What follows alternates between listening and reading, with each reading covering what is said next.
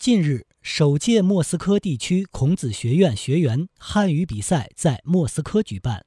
本届比赛由莫斯科大学孔子学院、俄罗斯国立人文大学孔子学院和莫斯科国立语言大学孔子学院联合举办，共有十五名来自以上三所孔院的学生参加了比赛。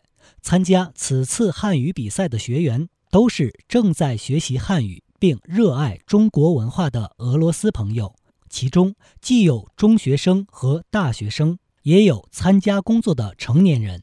为了公平起见，本次比赛分为初级组和高级组，每组参赛选手都要经历笔试、口语演讲和才艺表演三个比赛环节。笔试内容主要测试参赛者的汉语知识水平和交际能力，口语演讲和才艺表演则丰富多彩。学生们通过抽签来决定选题。形式不受限制。